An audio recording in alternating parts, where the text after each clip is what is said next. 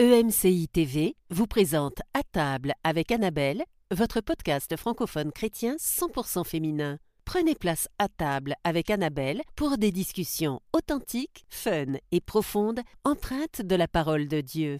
Bonjour à tous, je suis heureuse de vous retrouver dans ce podcast. Et cette semaine, on a parlé de guérison et je voulais personnellement vous encourager pour vous rappeler que Dieu veut et peut vous guérir. Et euh, j'aimerais vous partager trois trois choses, trois points euh, qui je crois vont vont vous faire du bien dans votre foi. Et euh, on a parlé des des quelquefois que quand ça prenait longtemps, c'est ça pouvait prendre des années. Eh bien sachez qu'il n'est pas trop tard. Et Aurélie l'a dit aussi, c'est aujourd'hui, c'est pas demain. Alors avec vous, je me saisis de cette parole. C'est aujourd'hui, aujourd'hui que je peux recevoir ma guérison. Et quelquefois, on, ne vit pas la guérison parce qu'on peut avoir nous-mêmes dans nos têtes certains blocages, certaines questions, certains doutes qui font qu'on ne sait pas si on peut vraiment prier de tout notre cœur pour la guérison. Est-ce que c'est vraiment ce que Dieu veut? Est-ce que finalement c'est pas quelque chose euh, qui ferait partie de la volonté de Dieu pour m'apprendre quelque chose? Ou est-ce que Dieu veut le faire avec moi? Peut-être que c'est son choix de ne pas le faire avec moi. Peut-être que ça fait partie de, de son plan pour moi. Peut-être que, bref, tout un tas de choses qui fait que bah, on, on perd de l'assurance dans la prière parce qu'on n'a pas cette certitude que c'est la volonté de Dieu de nous guérir et que c'est aussi dans ses capacités dans sa possibilité de pouvoir nous guérir et ce, quel que soit le diagnostic, que ce soit quelque chose de mineur et que ce soit quelque chose de majeur, quelque chose qui, euh, qui, euh, qui peut être un verdict, un diagnostic même de vie ou de mort, eh bien Dieu peut intervenir. Dieu ressuscite même les morts. Donc il n'y a aucun diagnostic qui peut lui faire peur et devant lequel il va fléchir, bien au contraire. Alors j'aimerais vous donner le premier point. Le premier point, et euh, je vais commencer en vous lisant deux passages dans euh, l'évangile de Matthieu. Car le Fils de l'homme est venu sauver ceux qui étaient perdus. Et un autre un peu plus avant, Matthieu 9, 21, car elle disait en elle-même, euh, la femme à la perte de sang, si je puis seulement toucher son vêtement, je serai guérie. Et en fait, on a ici deux, deux passages qui ont l'air peut-être de ne pas euh, de ne pas se ressembler, et pourtant ils ont une ressemblance, euh, une ressemblance même qui est très forte. C'est qu'il y a un mot qui est identique dans ces deux passages, et ces deux mots identiques, c'est sauver et guéri. Et vous dites, bah non, Annabelle, c'est sauvé et guéri, c'est pas identique. Mais dans la racine, dans leur racine grecque, eh bien, ce sont les mêmes mots. C'est le mot sozo. Et ce mot sozo, eh bien, en fait, c'est comme un bon, une façon de parler, d'accord, c'est comme le package du salut. Et euh, je vais vous lire la définition euh, du mot sozo, euh, qui veut dire sauver, garder sain et sauve, délivrer du danger ou de la destruction, quelqu'un, sauver du périsement, quelqu'un qui souffre, c'est-à-dire qui souffre de maladie, le guérir, lui redonner la santé, et aussi, enfin, délivrer des peines du jugement messianique, sauver des maux qui font obstacle à la délivrance par le Messie. Donc on voit que ce mot sauver, bien il peut être aussi, il a été utilisé et traduit comme guéri parce que c'est le même mot. Et si on croit que Jésus nous a sauvés, si on croit que nous avons reçu le salut pour nos péchés, eh bien dans ce salut il y a aussi la guérison. Ça fait partie de ce package. C'est quelque chose auquel euh, nous avons accès et nous avons le droit. C'est pas quelque chose qui est donné à quelques personnes. Euh, ah bah lui il est un chrétien très spirituel, où lui, il a vraiment mérité d'avoir sa guérison. Non, au moment où nous avons été sauvés, eh bien, c'est ce sauver, c'est ce sozo qui englobe la guérison, la guérison physique, la guérison des corps. Alors, si nous croyons que Jésus est le sauveur euh, pour nos péchés, eh bien, nous croyons aussi qu'il est le guérisseur pour nos corps. Et ça, c'est une première chose importante à établir parce que bien souvent, on n'a pas de souci quand on a accepté Jésus parce que forcément, euh, on a cru en lui pour le pardon pardon de nos péchés, mais on, ne savait pas en fait qu'on avait d'autres privilèges. Et euh, quand on quand on ne le sait pas, bien on vit en dessous de nos privilèges, en dessous de, de ce que Dieu a prévu pour nous. Et ce serait comme vous avez une grande maison et puis finalement vous vivez seulement dans une pièce, dans une chambre. Vous vivez comme si euh, vous aviez un studio, alors qu'en fait, eh bien, vous avez une salle de bain, vous avez une cuisine, vous avez une chambre, vous avez même une chambre d'amis, vous avez un garage et vous vivez dans ce studio à l'étroit. Et dans notre vie chrétienne, quelquefois on vit à l'étroit parce qu'on ne connaît pas notre liberté, on ne connaît pas notre autorité et on ne connaît pas non plus notre héritage. Alors sachez que vous avez été sauvé, si vous avez été sauvé, que vous avez mis votre foi en Jésus-Christ, celui qui sauve, celui qui pardonne les péchés, eh bien vous avez aussi mis votre foi en Jésus, par qui nous sommes guéris, dont euh, nous sommes guéris par ses meurtrissures. Ça, c'était le premier, euh, le premier point. Le deuxième point euh, que je que je voulais vous partager, c'est encore une fois concernant Jésus, notre modèle. Quand Jésus était sur terre, la Bible nous dit qu'il guérissait tous les malades. Jésus guérissait tous les malades et nous savons que Jésus est venu accomplir la volonté du Père. Et ça veut dire que, et Jésus dit, je ne fais que ce que le Père me dit de faire, ce que j'ai vu le Père faire. Donc ça veut dire que il obéissait au Père, à Dieu le Père, en guérissant tous les malades. Il faisait la volonté de Dieu.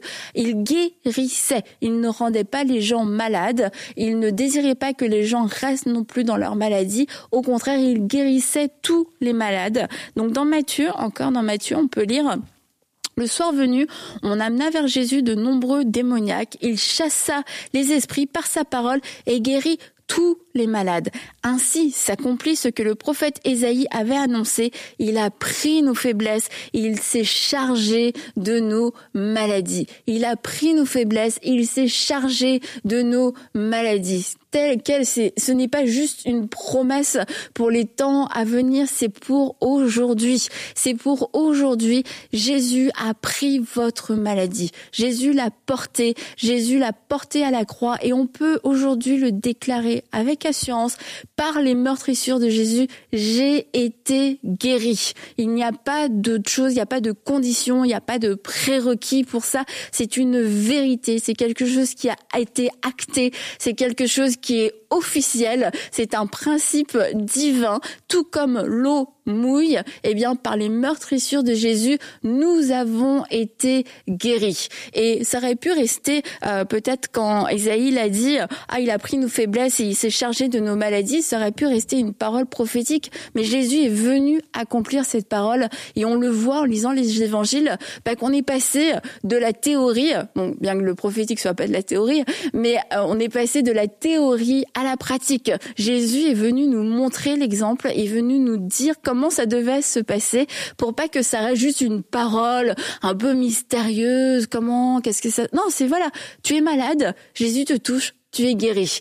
Tu as un problème de peau, Jésus te touche, tu es guéri. Tu as un problème dans tes poumons respiratoires, Jésus te touche. À nouveau, tu respires correctement. Tu as un problème dans tes articulations qui te font mal, Jésus te touche, à nouveau, tu peux marcher, tu peux bouger sans avoir de douleur. De la théorie à la pratique. Et le dernier point que je voulais vous, partager avant de pouvoir aussi prier avec vous rapidement, c'est que nous sommes appelés à imiter, à imiter et à faire les mêmes choses et même d'encore plus grandes choses.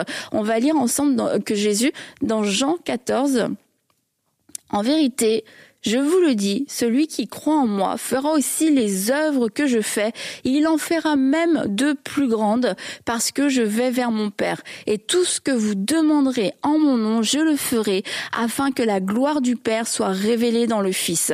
Et si vous me demandez quelque chose en mon nom, je le ferai. Je le ferai. Alors non seulement aujourd'hui, on va demander, oui, en son nom, cette guérison, mais je veux juste prendre un petit temps, se dire, bah, Jésus guérissait les malades. Jésus faisait du bien. Ça veut dire que, bah oui, on peut l'imiter en, donnant la, guérison, mais si on croit qu'on peut donner la guérison à travers l'autorité qu'on a reçue, ça veut dire qu'on peut aussi recevoir la guérison, que c'est possible, que c'est acceptable, que c'est une bonne chose de recevoir la guérison, parce que si Jésus la donnait, c'est que c'était quelque chose de bon, quelque chose qu'on ne veut pas refuser. On ne veut pas refuser ce don, on ne veut pas refuser cette grâce que Jésus nous donne aujourd'hui. Nous voulons être ses imitateurs tout en donnant, mais aussi en recevant ce que lui a fait pour nous à la croix. Alors je veux prendre euh, un instant pour prier avec vous. Si vous avez une douleur, si vous avez une maladie, si vous avez eu un diagnostic, ou si vous avez une peur de quelque chose qui qui va pas bien dans votre corps,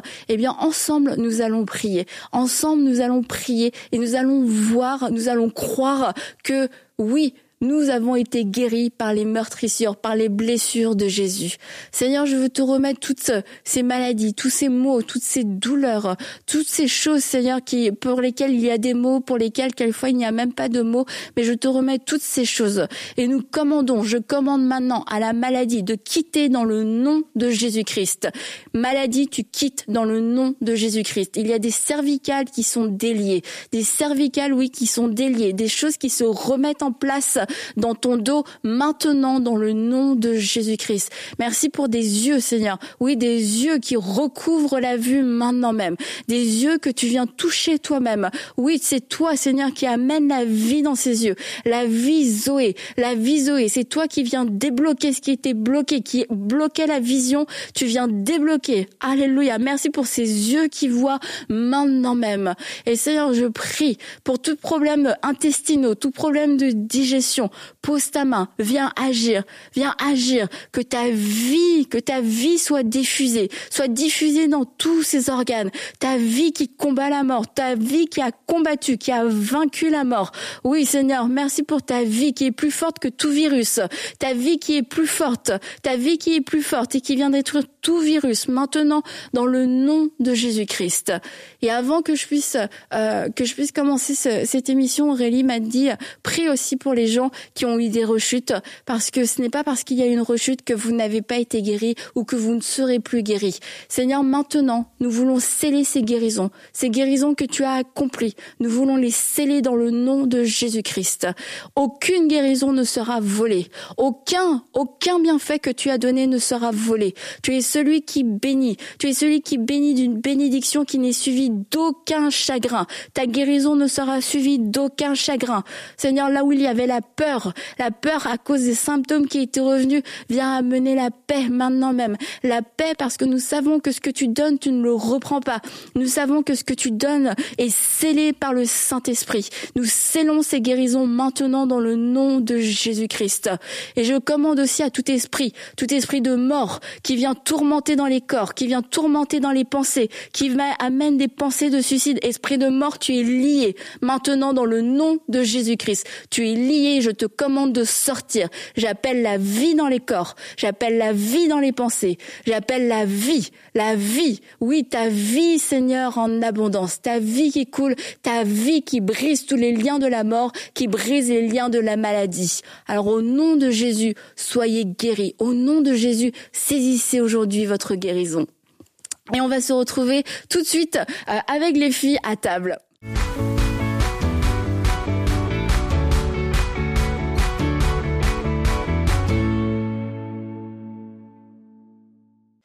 Ben, contente de vous retrouver. Merci de m'avoir rejoint, de ne pas m'avoir euh, laissé seule à la table. jamais, ah, jamais, jamais, Merci. C'est toujours un plaisir d'être avec toi. Oui, je teste. si je reviens, est-ce qu'elles vont venir?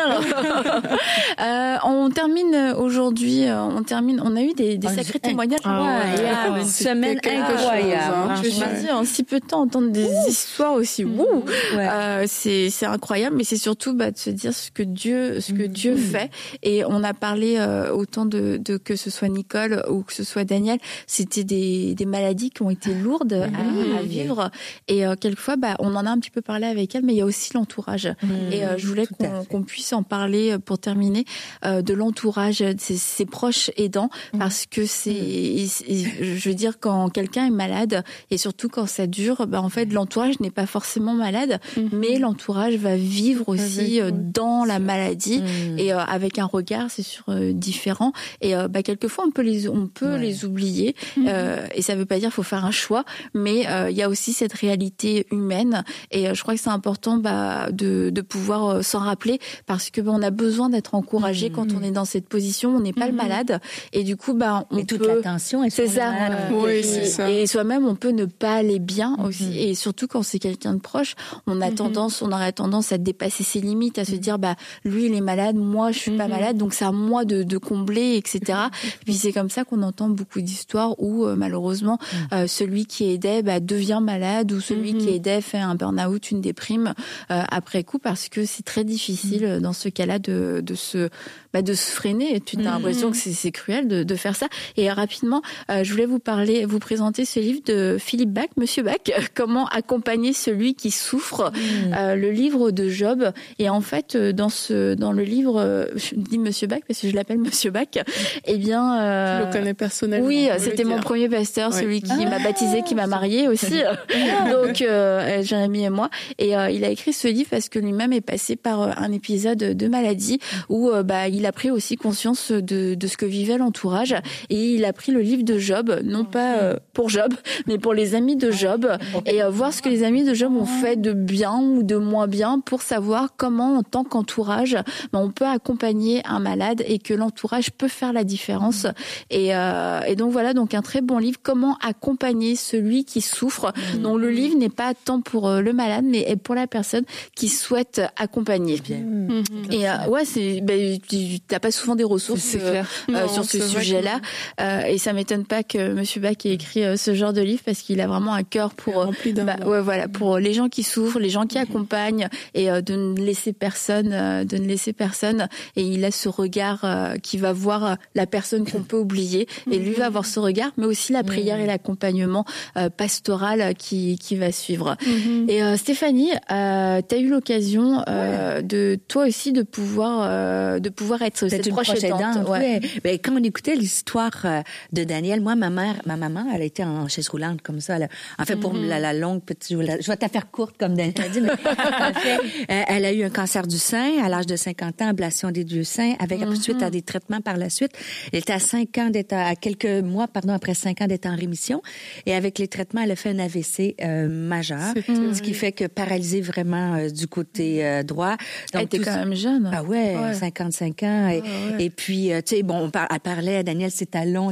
Maman, c'était ça, les, les, cheveux blonds, les ongles toujours faits, toujours mm-hmm. tirés à quatre épingles. Et là, tombe complètement, elle peut même pas brosser ses dents, pas attacher ses mm-hmm. chaussures. Mm-hmm. Donc, pour mon père, c'est une, mon père travaillait beaucoup, il était médecin, donc très occupé.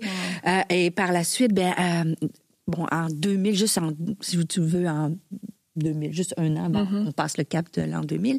Et elle a fait, euh, elle a eu un diagnostic de cancer du pancréas. Mm-hmm. Donc, euh, et euh, j'ai, été très près d'elle dans les, lorsqu'elle a eu son diagnostic du pancréas parce que, mm-hmm. et ça c'est à ma honte et, et je dis à ma honte, mais je voudrais enlever la, la culpabilité, parce que quand elle a fait son cancer du sein, mm. moi j'étais aussi en pharmaceutique à cette époque-là, je me disais statistiquement, elle peut être guérie, da, da, da. Donc, j'ai, j'ai pas pris soin d'elle. Elle allait faire ses traitements en radio, oncologie, tout ça, toute la radio et quand elle a eu son dernier diagnostic, là j'ai dit là il faut que je fasse quelque chose. Et j'ai priorisé ça vraiment dans ma mhm, vie. Mhm. Donc, euh, dans les Mais remets-nous là dans le contexte de ta vie à ce moment-là. De ma vie à ce moment-là, ben j'étais quand elle avait, ben dans sa vie à ce moment-là, c'était en pleine construction de l'Église Nouvelle mhm. Vie. Donc c'est le euh, moment où Dieu aussi t'avait parlé pour te dire c'est le moment. Avant, ah, oui, mais après le, le, le, deuil de ma mère. Ah, c'était ok, d'accord. Donc en 2000, tu vois, elle juste avant ça, elle a son, son diagnostic. Moi, je travaille encore en pharmaceutique, mais très loin de ma métier. J'ai beaucoup trafic. J'ai deux enfants en bas âge, deux ans et, six ans. Mm. Donc là, que mon mari est en pleine construction, l'Église Nouvelle Vie, c'est l'effervescence. Et là, mm. maman a besoin, elle est pas capable, elle est hospitalisée, pas capable même de laver ses cheveux.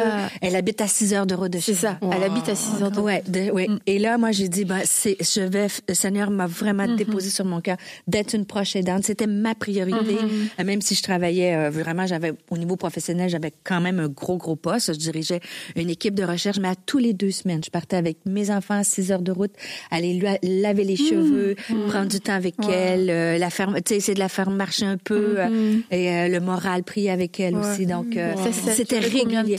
trois mois, pendant trois mois. De novembre, ouais, elle, est comme, ouais, ça, trois mois. Novembre, décembre, janvier. Mais avant, pendant qu'elle avait son AVC, j'y allais aussi souvent, tu sais, prendre soin d'elle, donc avec les enfants, pour qu'elle puisse connaître les enfants. Donc, et oui, ça a été vraiment quand même du temps. Fallait vraiment faire une priorité parce que ça va tellement vite aujourd'hui que des fois, on peut passer à côté de ces moments-là. Puis dire que c'était facile, euh, émotivement, c'était difficile, physiquement aussi. Mes mm-hmm. enfants, au niveau de l'église aussi, tu sais, euh, mon mari avait besoin, mm-hmm. mais mm-hmm. c'est les, je regrette pas. Je suis. Euh, ouais, c'est ça, c'est qu'aujourd'hui, ouais, t'as pas de regret. Je retournais, en plus, tu sais, dans les détails, c'est notre histoire, elle et moi, mais on avait eu des petits conflits mère-fille à travers les saisons. Quand moi, je me suis convertie, tu sais, c'était, bon, pour elle, c'était quelque chose de difficile. Elle se disait athée, tu vois. Et à la fin de ces jours, on a une réconciliation totale. J'ai pu prier avec elle. Donc, tu vois, toutes des fois, on a l'impression qu'on fait des gestes comme ça, de, juste de s'occuper physiquement de quelqu'un. Mais Dieu prépare un chemin pour quelque chose de plus grand. Mais oui, durant cette période-là, j'avais l'impression de vide aussi, de pas aller à la hauteur. Qu'est-ce que je peux faire de plus? C'est, parce qu'en même temps, tu as ta peine aussi quand tu es à, être proche aidant. C'est, tu vis ta peine, mais en même temps, tu veux pas donner ton fardeau à l'autre. Donc, c'était, euh, c'était, on a des photos, tu vois, elle est décédée en janvier 2000. Euh, Donc, pour le passage à l'an 2000, on avait des photos d'elle avec mes enfants dans mm mais elle avait à peine 60 ans, elle avait, mm-hmm. juste avant, on dirait qu'elle avait 95 ans, elle était vraiment très souffrante. Mm-hmm. Donc, euh, c'était, c'était difficile, mais ça vaut la peine. Dieu renouvelle nos forces. Ouais, Dieu voit chaque. Mais il faut s'écouter aussi.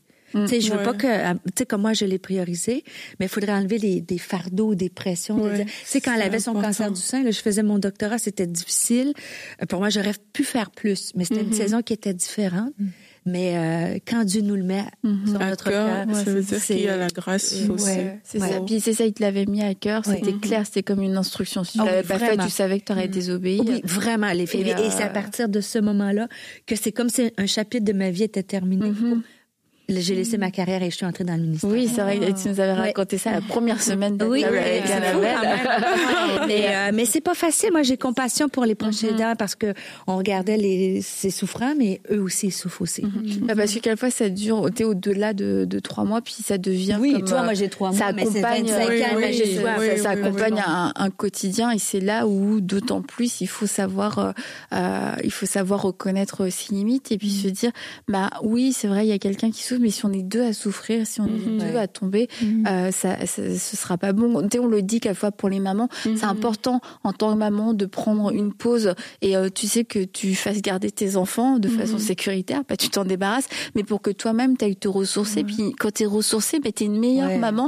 et c'est la même chose quand tu euh, quand il y a quelqu'un à nos côtés qu'on va aider, ben, on a besoin d'aller se ressourcer pour être un bon aidant et, et ne pas se fatiguer, ne pas s'épuiser aussi en, cours de route. Parce qu'on parle de maladie, mais il y a aussi tous nos, nos parents qui vieillissent et qui, qui demandent aussi des mhm. soins, hein, mhm. de les aider, de les accompagner aussi euh, dans leur dans la vieillesse. Euh, toi, Aurélie, tu avais quelques, euh, quelques conseils à donner pour ces proches aidants? C'est ça. je précise que c'est à force de regarder des reportages.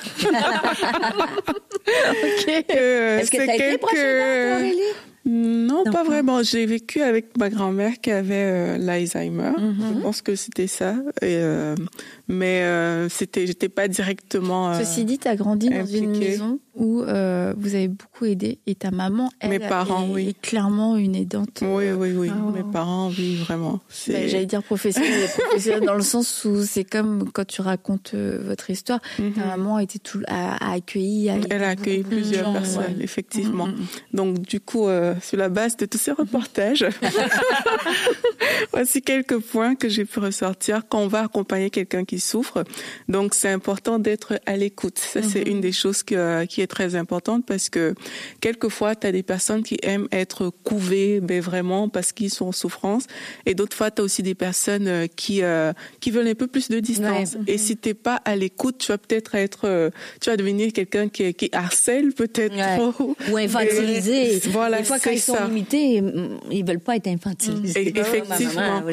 Et c'est ça. Donc, si tu prends pas le temps d'être à mm. l'écoute, parce que toi tu aimes, ton amour est peut-être débordant, tu mm. risques de passer à côté de l'aide que tu es supposé euh, apporter à la personne. Une autre chose, c'est aussi de se préparer personnellement. Pourquoi? Parce que ça va impliquer d'être disponible, ça va mm-hmm. impliquer euh, au niveau de tes émotions, de les gérer mm-hmm. d'une certaine manière. Et ça, c'est important d'être prêt en fait, de réaliser mm-hmm. que ça, ça va coûter à ce niveau-là et de dire, ok, ben moi je veux me préparer personnellement. Est-ce que j'ai vraiment ce temps-là? Est-ce est-ce que au niveau de mes émotions, je vais pouvoir évacuer? Parce qu'il va falloir gérer ses mm. propres émotions. Il faut trouver le moyen d'évacuer tout, ça. Tu, tu le disais un peu tout à l'heure. Mm. Il faut, il faut que ça sorte en fait. Et l'une des façons de le faire, bien sûr, pour nous, c'est dans la présence de mm. Dieu. Il faut pouvoir, euh, faut pouvoir sortir euh, de ce quotidien-là. Euh, une autre chose aussi, de façon rapide, c'est d'offrir euh, des moments de vie, des moments de vie qui ne tournent pas juste autour de la maladie.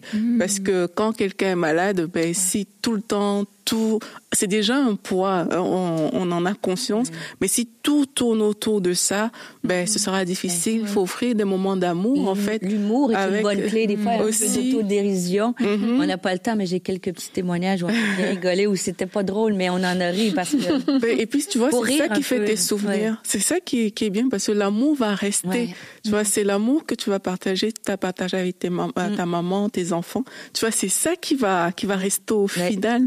Et c'est important de, de, vraiment offrir ces moments de vie qui ne tournent pas juste autour de la maladie.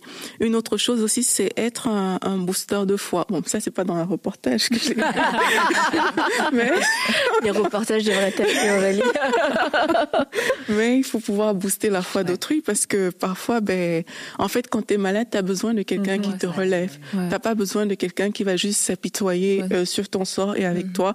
Et parfois, la petite phrase, juste qui, qui relève, faut pas non plus mhm. exagérer, tu vois, mais la petite phrase qui va venir apporter euh, l'espoir, euh, l'espérance, juste être cette personne-là. Mhm. On a parlé de Job euh, tout à l'heure, tu vois, il y a des amis de Job qu'on ne sait pas si c'était pour lui, euh, tu vois, et puis il y a il y en a eu qui étaient quand même des personnes qui ont bien parlé. Donc toujours avoir cette bonne parole qui va relever la personne. Euh, un avant-dernier point, c'est de respecter euh, la personne malade et son autonomie à décider. Parce que quand quelqu'un est malade, ben, la personne, elle a sa dignité en fait. il faut pas que la personne se sente diminuée.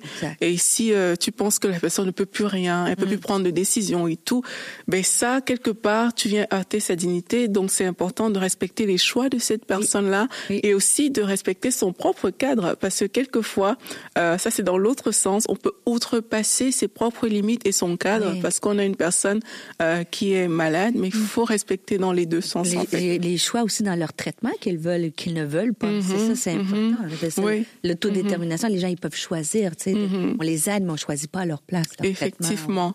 Oui. Dernière chose, évaluer les possibilités d'accompagnement. Euh, je le dis parce que ça prend quand même beaucoup d'énergie euh, de ce que j'ai vu quand on accompagne une personne. Et parfois, il faut choisir où est-ce qu'on veut mettre cette énergie. Est-ce qu'on veut vraiment mettre dans l'accompagnement ou est-ce qu'on veut mettre dans la relation mm. avec la personne? Et parfois, on n'est pas juste outillé pour accompagner. C'est pour ça qu'il y a des options qui sont offertes. Euh, je ne veux pas que les personnes qui nous écoutent depuis l'Afrique me, me lancent des pierres parce que c'est peut-être des choses qu'on voit un peu moins. Mm. Euh, on est habitué à, à, plus rester avec des parents, mais dans d'autres contextes, tu vois, il y a des mm-hmm. options dans lesquelles ben, il y a des maisons spécialisées, il y a même des aides que tu peux prendre aussi pour venir même mm-hmm. à la maison pour t'aider. C'est important d'évaluer ces choses-là. Parce que si ça te prend trop d'accompagner, tu n'auras plus le temps dans la relation. Mm-hmm. Mais là, ce qui compte vraiment, c'est la relation qui compte, c'est ce qui va ressortir de là, plutôt que tout euh, le processus parfois. Donc c'est important d'évaluer ces options, voir ce qu'on peut faire, ce qu'on ne peut pas faire et privilégier vraiment ce qui va compter, ce qui va demeurer. Mm. Et euh, je veux juste euh, pour terminer lire un, passage parce que je trouvais ça très très beau. il parle d'une femme Fatou qui était veuve et qui avait un fils handicapé et elle a dû se faire hospitaliser et Fatou lui a dit il y a des gens qu'on ne veut pas voir car leur présence est agressive, procure de la fatigue, d'autres mm-hmm. qu'on voudrait retenir mm. tant ils apportent avec eux la paix Et euh, ça, c'est plus un encouragement si euh, on n'a pas l'habitude. Mhm. Et euh, bah, c'est de se dire qu'est-ce que je porte avec moi. Mhm. Et, et comme il ajoute aussi pour euh, ce service d'accompagnement, amour du prochain et persévérance sont nécessaires. Notre présence vient combler une attente, remplir un vide, mm. rompre un silence si lourd, briser la solitude, renouer un lien social et communiquer cette paix et cette tendresse qui viennent du Seigneur présent dans toutes nos détresses.